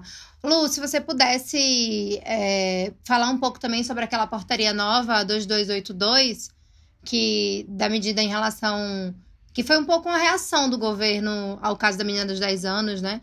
O que é que isso muda no acesso ao direito ao aborto legal? Você moveu uma ação sobre isso, se puder falar um pouco. Pois é, o, o, o mais é, marcante, que eu acho que é a grande lógica perversa desse governo, é a resposta desse governo Bolsonaro para o caso da menina no Espírito Santo, foi alterar a portaria que regulava, a norma técnica né, contida numa portaria que regulava o aborto legal. Né? E, e, a, e a 2282 ela foi alterada no meio da pandemia, logo depois do caso, e estabeleceu mecanismos restritivos de um serviço que já não era acessado pela ampla maioria das mulheres né, que, eram, que eram vítimas. E acho importante também dizer o seguinte: em especial no caso de gravidez decorrente de estupro de menores de 14 anos, nós temos aí uma presunção de violência e, portanto, não há nem o que se investigar. O Estado tinha que estar, tá, né, a, a família e a menina levam para o serviço, ela tinha que ser autorizada na hora. Né? Ou seja, não, importa o que tenha acontecido, como tenha acontecido. aquela menina, ela tem direito, ela, ela não pode ser, ter uma gravidez, uma maternidade forçada sendo menor de 14 anos. É, e essa portaria estabeleceu não só é, uma obrigatoriedade de comunicação ou uma, uma leitura que indicaria uma, uma obrigatoriedade de, de comunicação à polícia dos relatos né, do, do, do, crime sexual que aquela mulher sofreu, como também tinha aquela, aquela exigência ou aquela sugestão de que fosse realizado então o ultrassom e que as mulheres que fossem lá narrar o, o, o fato, que, o crime que tinham sido vítimas e, e demandar os serviços deveriam ser é, mostrado a ela a ultrassom para ela ver que tinha um ser, né, que tinha ali é uma né, tortura, assim, né? Uma tortura psicológica muito grave. É, e fora isso tinha lá nos termos finais algumas algumas ameaças indicando os riscos daquele procedimento, a maior parte deles inclusive falsa, né? Ou seja, criou-se uma portaria fake, assim, é quase uma bula de cloroquina que fala algo que não é, que não é indicativo. E um diz kit Covid, né? É, é uma coisa absurda. Então, essa portaria veio, a gente, a gente fez uma grande mobilização, foram, foram partidos, vários partidos de esquerda, dentre eles o PSOL, eu, eu assinei também, é, ajudei a escrever essa ação, e a gente entrou no Supremo justamente alegando a inconstitucionalidade dessa portaria, é, logo depois, o, o, o, próprio ministro da Saúde voltou atrás, talvez pressionado, né? Tudo indica pressionado por essa ação no Supremo, e eles alteraram essa portaria 2282, 2282 ainda mantendo a questão da, da, da, da, da pessoa que atende no serviço poder denunciar ou notificar a, a, delegacia ou a polícia daquela, daquele, daquele crime de, de, estupro que a, que a mulher tenha sofrido, mas eles tiraram a parte do ultrassom e alteraram um pouco essa, essa, essa fake news dos riscos do aborto. Então, é, o Supremo é, concedeu a liminar e é, o governo alterou a portaria 2282 por uma 2561, se não estou errando o número, que manteve ainda a obrigatoriedade de notificação, mas retirou a, a, a a tarefa, né, a obrigação de mostrar à mulher aquele, aquele ultrassom e também dessas referências aos riscos que eram, que eram mentirosos, que não se sustentavam em base científica da, do procedimento. É, e hoje nós estamos com uma situação que o Supremo ainda não julgou, é, e, mas que está colocado aí é, já dentro de uma interpretação de vários órgãos, Procuradoria, Ministério Público, órgãos de defesa dos direitos das mulheres, no sentido de que não se pode interpretar essa portaria como sendo uma obrigatoriedade aos profissionais uhum. de saúde de proceder nessa notificação, pois caso eles façam isso, podem inclusive responder né, por violação do sigilo, do profissional. Sigilo, né? que é algo muito importante, né? Tanto para a medicina como também para as mulheres, né? Para sua própria proteção. Sim. Elas têm que autorizar essa informação. Elas não é. são obrigadas a registrar na polícia. O tempo do acolhimento não é o mesmo tempo da denúncia, né? Exato. Não necessariamente. Ai, gente, esse é episódio pesado, né? Todos eles. Mas a gente tá chegando aqui no final do primeiro bloco, né? E todas as falas, né, tanto da Mari quanto da Lu, trazem é, a questão da, da acessibilidade mesmo, né, da, da ilegalidade do aborto. Para quem o aborto é ilegal, né? Eu acompanhei já de perto alguns procedimentos assim de, de pessoas bem próximas e vi que as mulheres negras são as mulheres mais afetadas. Assim, eu, a gente vê nas estatísticas e a gente também acompanha na vida pessoal, né? Não foram as primeiras mulheres que eu conheci e eu sei que não vão ser as últimas, né? E eu sempre fico pensando que a ilegalidade ela só tá mesmo na questão financeira, porque é, você estava falando sobre mulheres irem para outros países. Eu conheço mulheres que foram para outros estados. Não precisaram sair nem do Sudeste para poder fazer um aborto numa clínica super bem estruturada, assim, 12 minutos. E aí, três horas de observação e foi para casa e outras que precisaram ir para o hospital para poder né, fazer todo um procedimento de retirada porque ficaram resíduos e nesse momento extremamente humilhadas, extremamente desrespeitadas, sabe? É, para quem a gente está é, pensando essas leis, né? Eu leio muito Bell Hooks, gosto muito dela e ela fala muito sobre essa questão da liberdade do corpo, da liberdade sexual e até que ponto a gente pensar sobre a legalidade ou a ilegalidade de uma lei atinge realmente todas as pessoas, né? Quem são as pessoas que estão atingidas por essa por essa ilegalidade e por essa legalidade, né? A gente sabe que a, a morte por, de mulheres que tentam abortar, ela tem cor, né? Ela tem, assim, uma cor muito marcada e que são as, as mulheres mais criminalizadas, as mulheres mais desrespeitadas e as mulheres que não têm nenhum tipo de cuidado dentro, da, dentro dos hospitais. E eu falo isso de uma perspectiva de, de uma pessoa que nunca precisou de um atendimento obstétrico, nunca precisei, mas já acompanhei pessoas que passaram por constrangimentos terríveis. E, é, assim, pegando esse gancho, né, a gente trouxe uma, uns dados também da, da Pesquisa Nacional do Aborto. Né, que foi realizada em 2010. É, ela mostra a relação dos serviços que são cadastrados para poder realizar esse aborto legal. É, existem 68 cadastrados, mas desses só cinco estão funcionando realmente, né? Sendo um deles responsável por 80% dessa demanda do Brasil inteiro. E aí a mulher precisa passar por uma peregrinação incessante para poder acessar um serviço público que é direito dela. É, e como é que a gente fica sobre essa questão da, do, do acesso ao aborto? Porque o aborto ele é legal, né? Existem casos que ele é legal. E quando ele é legal, como é que é a acessibilidade dessas mulheres? A questão da objeção de consciência, que muitas vezes é falado nos serviços, né? É, essa questão dos serviços, eu acho que a gente tem aí, aí dois elementos que, assim, que eu acho importante. Um é a própria, e aí, Mariana, você também pode falar um pouco sobre isso, que é o conservadorismo né, da, da, da classe médica em especial, né, bem como também da, da enfermagem. É, uhum. da, eu acho que no, da, de, desse, desse perfil aí das trabalhadoras né, da, da, da saúde, eu acho que o serviço social consegue ser ainda alguma uma categoria um pouco mais né, reflexiva.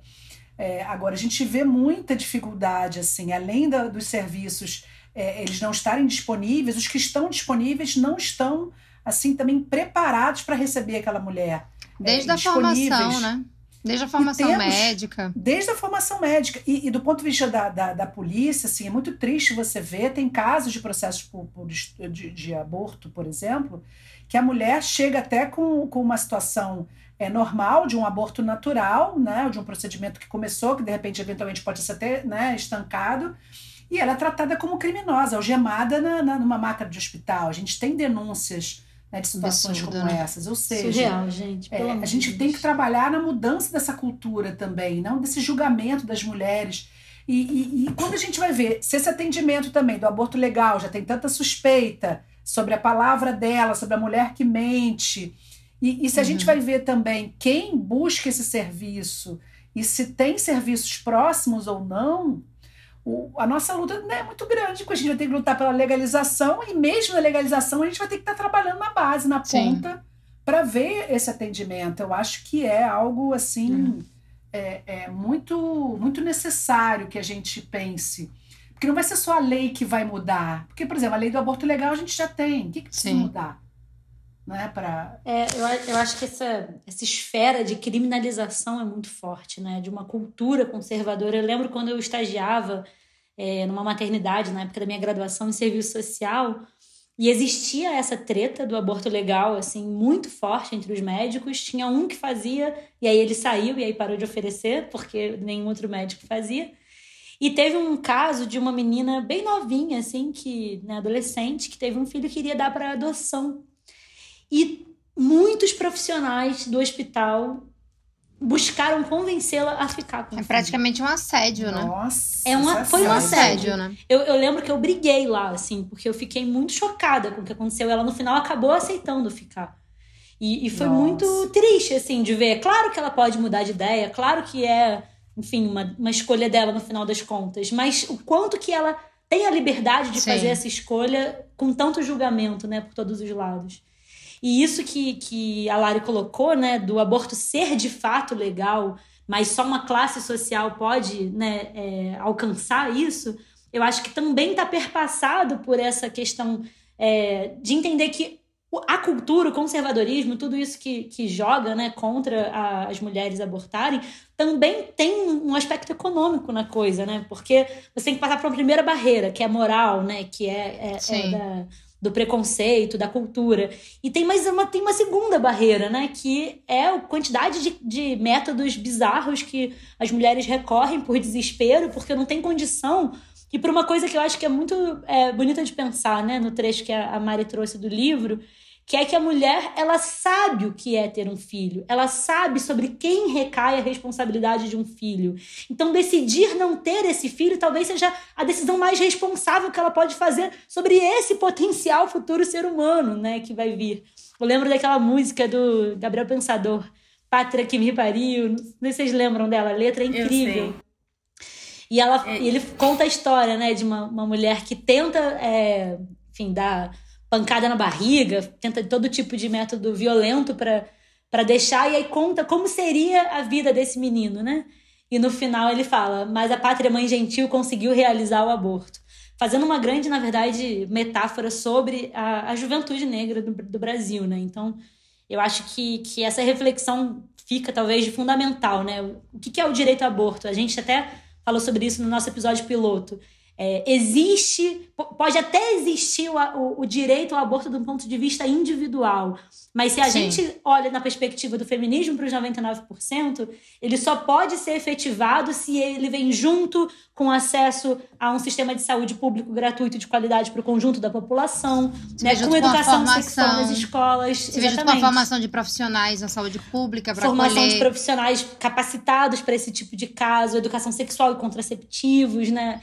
Enfim, é, é toda uma, uma, carga de política pública do Sim. Estado que deve vir acompanhada para garantir que isso seja para o conjunto da população. E junto também, né, em questionar o papel da, da maternidade como papel exclusivo da mãe, da própria maternidade compulsória. Enfim, eu, eu acho que, que talvez o aborto ele esteja num certo centro, assim, né, é, de, de pauta de um programa feminista. De fato, não é à toa que a Damares né, criminaliza tanto a, as é. feministas a partir dessa, dessa defesa do aborto, né?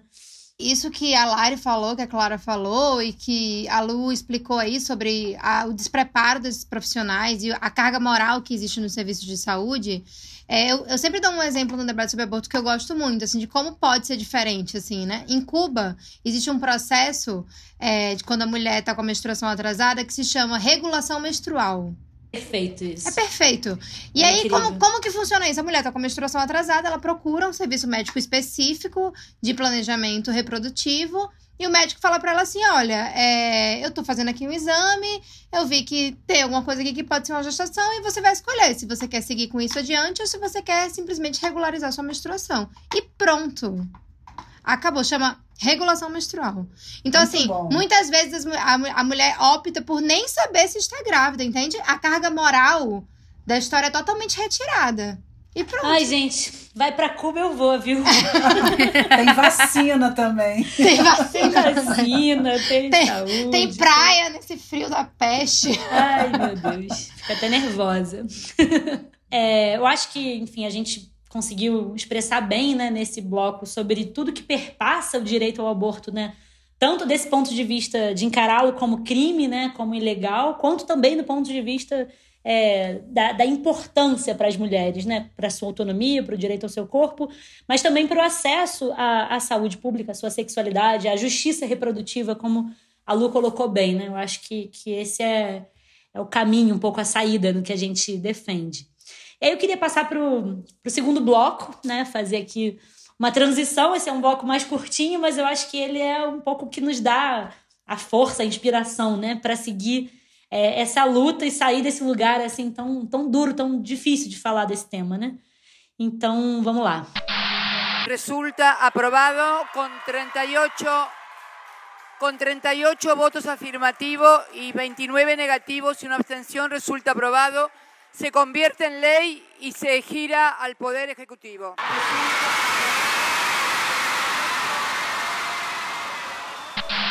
Então, a gente acabou de ouvir aí uma coisa incrível, que é o anúncio da aprovação da legalização do aborto na Argentina. Que ah. vontade de estar entre as mulheres.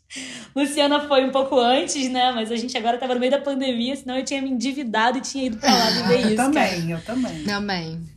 E a gente sabe que o cenário né, é, da legalização do aborto é muito diferente nos países é, do sul global e nos países do norte, né? Então, É, tem uma diferença aí que tem a ver também com o próprio desenvolvimento do capitalismo, talvez do estado de bem-estar social, a própria criminalização da pobreza, né? Então, acho que tudo isso perpassa.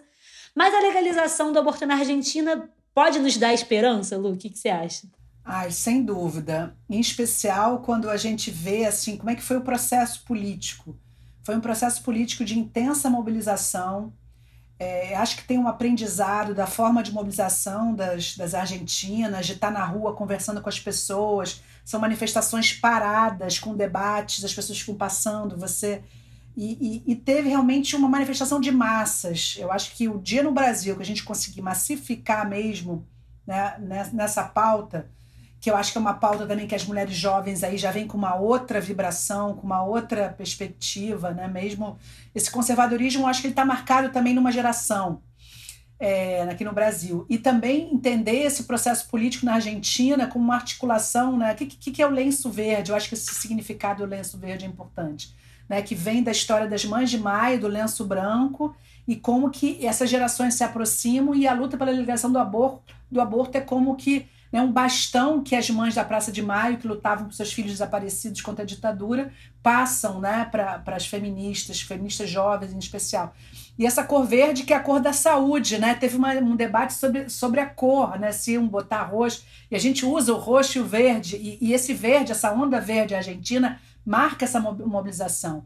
Teve também uma mobilização a partir do governo do governo do, do, do, do, do presidente, né, Fernandes, uma, uma, uma, uma, um debate no Senado que foi bem diferente do debate anterior, que eu acompanhei lá. O Senado sempre é um espaço conservador.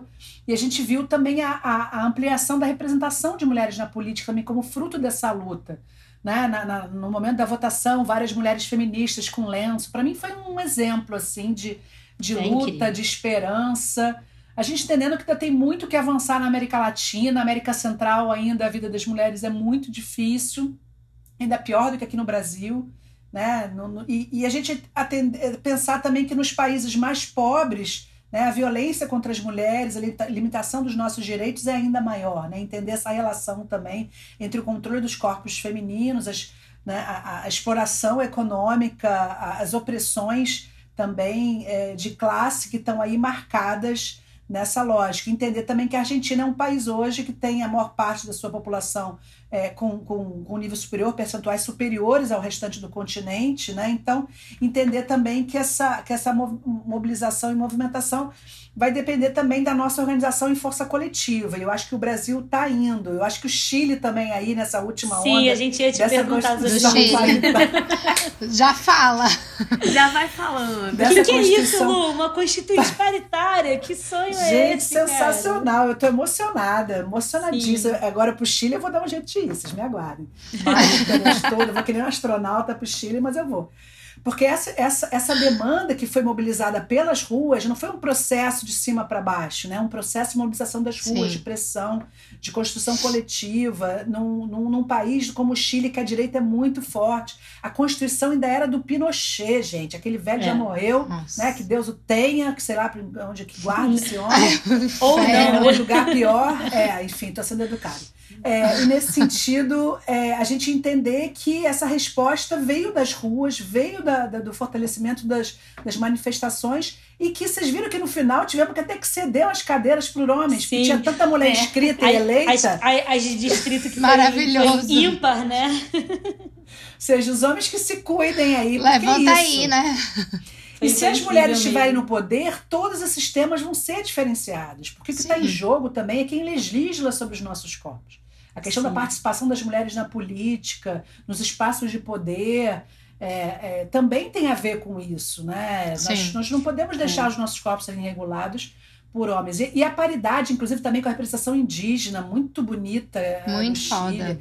A gente tinha que fazer o mesmo aqui no Brasil. Só que eu acho que constituinte Sim. no Brasil oh, quem dera. Eu acho é, que é mais viável nesse é momento. Não. Mas para o futuro é uma construção, que eu acho que a gente é. vai ter que algum Eu momento... fico imaginando a primeira foto dessa constituinte instalada. Nossa, não é uma coisa que a gente está acostumado a ver, não, né? Não. É claro que a gente sabe que perpassa disputas, né? Tem mulheres ali que estão né, claro. ligadas ao conservadorismo. Mas a maioria foram, foi a maioria foram dos homens. foram de independentes. E um terço, né? Um terço de homens na, de direita, né? Na verdade, de é, da direita na Constituinte, com certeza a maioria desses é, é homem. Então eles não vão conseguir nem vetar. Esse um terço da direita, eles não vão conseguir nem impedir. O que, o que a esquerda, os independentes e a maioria de mulheres aprovar, vai ser aprovado. A, a direita não vai ter nem como negociar alguma obstrução nem nada Sim. disso. Incrível, processo incrível. Em relação ao resto do mundo, Lu, tem algum outro processo que você gostaria de, de destacar? A gente sabe, assim, que internacionalmente o Brasil tem se postulado ao lado dos países mais conservadores, né? É, mas se você não quiser trazer esse tema de novo para baixo e quiser dar outro exemplo internacional, fica à vontade, assim. Eu acho que a gente está tendo, assim, é um momento de muitas disputas, né? Assim, na América Latina vejo uma sinalização positiva, o próprio Chile né, Uhum. avançou recentemente numa aprovação da ampliação das possibilidades, mas assim, América Central, El Salvador, Honduras, ainda uma política muito violenta contra as mulheres. Sim. Né? No, no- no- nos Estados Unidos você está tendo um debate hoje que pode levar a uma modificação do Roe versus Wade, que é um. Mas eu acho, eu acho se, se a Suprema Corte é, é, norte-americana ousar mudar isso, vai ter muita mobilização de mulheres nos Estados Unidos também. Eu acho que elas Mudar vão o quê. Lu? Não É, entendi. explica- Porque a É, decisão Roe versus Wade, a decisão que garantiu o direito ao aborto nos Estados Unidos ainda da década de Sim. 70. Uhum. E agora está sendo contestada por uma lei do estado, acho que é indiana, e a maioria da Suprema Corte dos Estados Unidos hoje é conservadora, foi indicada pelos governos republicanos. Então há um risco de reverter a decisão do Roe versus Wade, que é o que autoriza os estados a. é, que, que é uma decisão estadual lá, né? A Uhum. legalizarem o aborto. Então tem riscos. É, lá é um bom exemplo de um país que legalizou, mas que não garantiu um sistema de saúde público. né, Totalmente, assim. é. Então É existe essa privado. contradição. Tudo É. privado. E aí existe essa política também, né? Totalmente. De que o, o aborto seja de livre acesso para as mulheres que também não têm dinheiro para poder pagar, né? É. Sim. Eu, eu- a gente falou também de um, um tema é, sobre a Polônia, que tem uma luta forte, né, lá Ah, das sim, mulheres em é relação ao direito reprodutivo. E não sei se você sabia dessa informação, mas a- sabia que a Damares enviou a ass- assessora secretária de família do ministério para a Polônia para fazer articulação com os grupos para a vida lá, né, anti-aborto. É, com dinheiro público. Com dinheiro público. Com dinheiro É- público. É a Angela Gandara. A Angela Gander, Angela exatamente, da Gander. Opus Dei. Uhum. Ligada ao Opus Dei. Bem tranquilo, né? E é muito doido. Lá elas fazem uma mobilização fortíssima, né? A greve das mulheres, enfim, é Sim. parte desse novo momento do movimento feminista que a gente está vivendo, mas também para não perder direitos básicos, né? Não perder. Porque é sempre É, uma luta permanente, né? Lá. Elas conquistam, retira, conquista, retira. É. Mas acho que a nossa esperança, assim, a nossa expectativa, eu acho que está muito ligada a essa articulação internacional que o movimento feminista vem conseguindo estabelecer, né? Tem o feminismo transfronteiriço, né, na América Latina, e eu acho que internacionalmente a gente vem construindo medidas, né, como a greve internacional das mulheres, a própria Uhum. o próprio debate sobre justiça reprodutiva, sobre a legalização do aborto, tá ultrapassando fronteiras, né, e fazendo realmente com que as mulheres consigam se identificar com, com pautas coletivas que vão para além só de um debate de direito ao corpo, né, mas que também entendam que isso está vinculado a uma situação de precarização da vida, né, das condições que o neoliberalismo impôs e que tem um problema mais, mais geral, assim, de classe trabalhadora, enfim. Acho que Agora, é, eu tô um- na vibe, a América Latina vai ser toda feminista, já é feminista, a gente tem que ir nessa onda Te cuida, seu machista.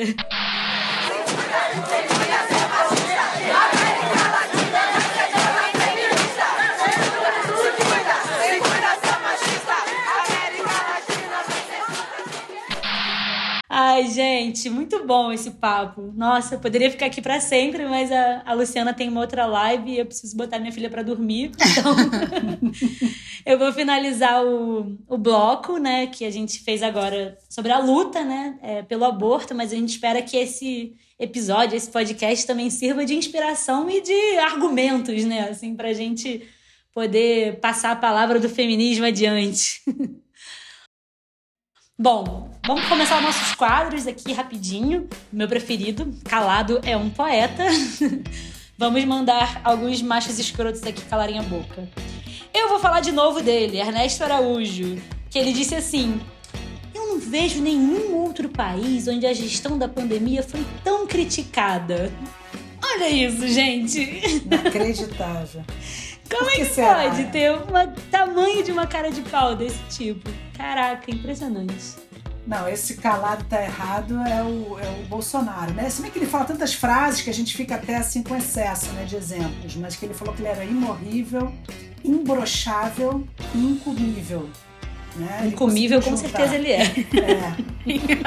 Ele, ele consegue juntar os piores, as piores qualidades, né? No mesmo, no, no mesmo corpo. Cala a né? boca, E Bolsonaro. fala com aquele sério. A orgulho boca, heterotop, né? Ai. Pelo amor de Deus. Lari, Mari, tem alguma frase pra trazer? Não, eu fecho com a lua aí. Eu tenho uma frase, gente, já que a gente tá falando sobre aborto, homens, a falta de respeito. Eu vou trazer a frase do pai da minha filhada. Arrasa, né? vai. Que Conflitos familiares aí. Estava sobre toda a discussão de quem, quem fica com a menina no final de semana, quem organiza para poder levar para escola, ele falou a seguinte frase: É isso que você quer. Alguém para assumir as suas responsabilidades enquanto você está curtindo por aí. Meu Deus. Ó. Poderia não Cala falar a nada. Calado é o poeta. calado. A pessoa que não quer saber da filha. Mas é exatamente esse o resumo do episódio, né? Então, tantos por aí, né, gente? Que horror. Tantos. Tantos por aí. Vamos Infelizmente. pro- Bom, vamos pro próximo quadro. Eu juro que é o penúltimo, Lu, já vamos te liberar. Gente, a Lu vai matar a gente. Nunca É mais vai o, o voltar. quadro lacrou ou militou, né? Então, acho que a Mari trouxe um exemplo aí, mas, enfim, são exemplos é, de luta, de mobilizações de organizações de, de militância que a gente acha importante de valorizar aqui. Ou então uma lacração desnecessária de alguém. A gente tá devendo uma lacração, né? Que a gente só traz exemplos Tá, cara, eu tentei pensar. Ah, tem uma lacração hoje, mas que é maravilhosa. Deixa eu falar a lacração? Fala. Vou começar. Então, aí a Cátia Abreu, no dia do, do ministro Ernesto Araújo, ex-ministro, ela lacrou. Ela, é, ela, ela- E aí tem um tweet que fala assim: Cátia Abreu. Desmatou 50% do Tocantins, do Tocantins e 100% da retórica do chanceler. Ganhou um ponto. O saldo agora é de menos 4.873. Muito bom. Achei uma lacração maravilhosa esse tweet. Muito bom. Bem, o exemplo que eu trouxe, aproveitando que a gente tá nesse tema aí da contracepção e da justiça reprodutiva, né? é, eu vou dar um exemplo que foi uma nota lançada pela Rede Feministas de GO, agora desse mês passado, é, que elas lançaram uma nota em relação à posição da portaria que coloca o Implanon como acesso no SUS para as mulheres que têm HIV, mulheres que têm condições de vulnerabilidade social e não explica o porquê dessas escolhas, né? Então elas falam, é muito boa essa nota, tá no Instagram delas, Rede Feministas de GO, e ela explica um pouco a história do acesso à contracepção no Brasil, que também é permeada por políticas higienistas, né? Que nem garantem o acesso quando é de escolha das mulheres e muitas vezes usam critérios racistas e higienistas que levam mulheres à esterilização forçada, né? O acesso a esse tipo de contracepção tem que ser irrestrito para todas as mulheres e tem que passar pela autonomia delas, né? Então, militaram aí, muito boa nota. Porra, arrasou demais. Meninas, tem alguma, algum exemplo pra trazer? Eu tenho, eu queria falar assim brevemente, né, sobre o movimento a Caxias, que é um movimento que surgiu aqui na cidade de Caxias, que é onde eu moro, é, de arrecadação de alimentos e produtos de higiene para montar cestas básicas para a cidade de Duque de Caxias e para outros municípios. Né? É um movimento que está aí alcançando mais de 14 municípios. É, tem um- uma galera muito bacana daqui de Caxias, uns amigos meus também que, que estudaram comigo na faculdade, assim, que estão fazendo esse processo de arrecadação e eles estão se organizando exemplarmente, assim, nesse momento de pandemia em Que que, muitas pessoas estão passando fome, né? Não é insegurança demais. alimentar. Então, pra mim, esse movimento a Caxias militou bastante. Quem quiser ajudar também, só entrar na página deles e colaborar. Arrasou. Solidariedade Lembrei é. uma. Vai, Lu.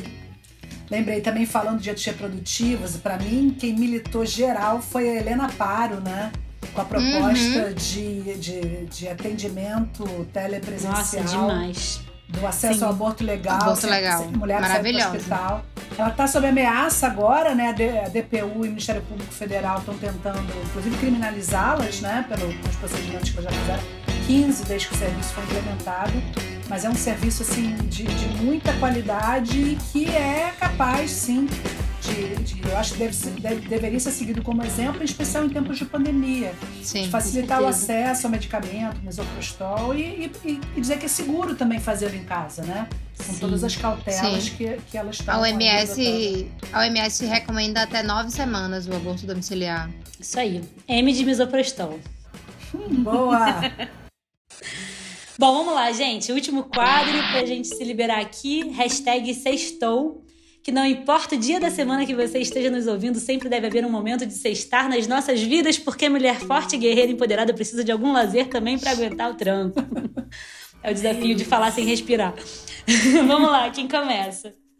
Ó, eu Mari, tenho. Lu. Eu tenho aí duas indicações que estão dentro do tema de Sextou. É, são dois documentários. Um tem no YouTube, que chama Vessel 2014, que é um navio holandês. É, que foi criado pela um- uma, uma médica chamada Rebecca, Rebecca Gompers. Ela até tava também lá no STF, Lu, a Rebeca. Isso, lembro dela. E esse navio ele tem como proposta atracar na costa de países onde o aborto é ilegal. Eles pegam as mulheres, levam para o alto mar, onde, onde passa a legislar a bandeira holandesa e fazem o procedimento. Assim, são extremamente perseguidas. É, é muito legal o documentário, chama Vessel 2014, tá no YouTube. E elas fazem uma série de ações, na verdade, para gerar o debate nesses países. E o outro documentário tem no Netflix, que é o Roe, o Roe vs. Wade, que é sobre a lei, que a Lu citou aí, tem, um, tem no Netflix. E fala de toda a batalha nos Estados Unidos pela legalização do aborto. Maneiro. Muito bom. Muito bom. Lari? Lu, pode dar sua dica leve que eu tô precisando. Olha, minha dica leve para o sextou é a série chamada Outlander, que é um grande novelão passa Ah, eu quero ver. Netflix, que tem um quê da, da personagem ser feminista, ela volta no tempo, ela é enfermeira, ela é incansável. E, e ela tem que virar curadora, quase uma bruxa, né? Quando ela tá lá no, no século XVIII, ela, ela, ela vai pra Escócia, ela viaja no tempo. Olha, então é super interessante. Mas é um novelão, sei lá, cinco É, é temporadas. novela, ainda tô na é segunda. novelão, mas é legal, eu vi Ah, também. mas eu tô precisando. É divertido, pra abstrair. Eu Tem um bonitão lá que é o escocês também, então é, É isso, gato. pra geral. Lari, tem sua dica? Eu tenho uma dica, gente. É a série 8 em Istambul. Que é Ah, também muito na bom. Netflix. Eu já é vi, incrível, é gente. Esse panorama psicológico e cultural que traz, assim, são oito episódios, uma série curtinha, turca maravilhosa. É, Oito em Istambul. recomendo, assim, vale muito a pena. Arrasou. Eu vou, eu vou falar um infantil, porque a minha vida tá dura. Eu tô terminando mestrado, não tô conseguindo fazer nada, gente. Tá foda. Mas eu vi um filme outro dia com a minha filha que é tão lindinho, é japonês. é, o, nome- o título é Pônio, com Y. É, ele tá na Netflix. É lindo também, pra quem quiser dar uma abstraída, não precisa estar com criança, não. precisa usar essa desculpa. É muito lindinho, enfim, o desenho é, é- é lindo, a mensagem é linda. É uma graça, adorei. É isso, né? É isso. Vamos liberar Então tá, a luz, gente, senão ela não olha. volta mais. O que, que é? Não. Vamos liberar a luz, senão ela não volta mais, né? Ah, volta sim. Imagina, gente, maior prazer estar aqui com vocês. Queria agradecer muito quem ouviu, quem escutou a gente até aqui. Pedir também para todo mundo dar uma ajudada na divulgação, arroba Mulheres Rádio M, no Twitter, no Instagram. A gente está em todas as plataformas de áudio, né? Pode escutar a gente no Spotify, enfim, Deezer, etc, etc. E ajudar a gente no Apoia-se também, né? Porque daqui a pouco a gente vai parar de fazer episódio que a gente tá ficando pobre. A verba tá acabando. A verba gente. está acabando, alerta, alerta. Ajuda. Abram os seus bolsos, mesmo que seja só por um pouquinho. E ajudem esse projeto a ir pra frente, que tem feito a nossa pandemia mais feliz. E espero que tenha ajudado um pouquinho também a construir reflexões e fazer um pouquinho de companhia, né? Pra vocês que estão em casa ou que estão indo pro trabalho, enfim. Então é isso. Querem se despedir? Valeu, meninas. Eu quero agradecer, Lu. Obrigada por ter aceito esse convite. Valeu, galera. Quiserem divulgar as suas redes sociais, Luciana Boteiro. Como é que você tá no Twitter, no Instagram? Bom, meninas, obrigada aí pelo convite. Grande prazer aqui estar com vocês. Que esse programa assim tenha ainda mais sucesso. Vamos apoiar, vamos estar aí fortalecendo essa comunicação na pandemia e que certamente vai ter a potência de também fora da pandemia depois é, poder aí seguir. Então eu tô lá no Twitter, arroba Luboiteux, no Instagram, Luciana Boiteux junto. E vamos lá. Feministas aqui, sempre na luta. Tamo junto. Adorei. Foi bom Tamo demais. Lu. juntas. Simbora. Beijos. Obrigadão, Obrigada, valeu, galera. Valeu. Até. Até a Tchau. próxima. Até. Beijo. Tchau.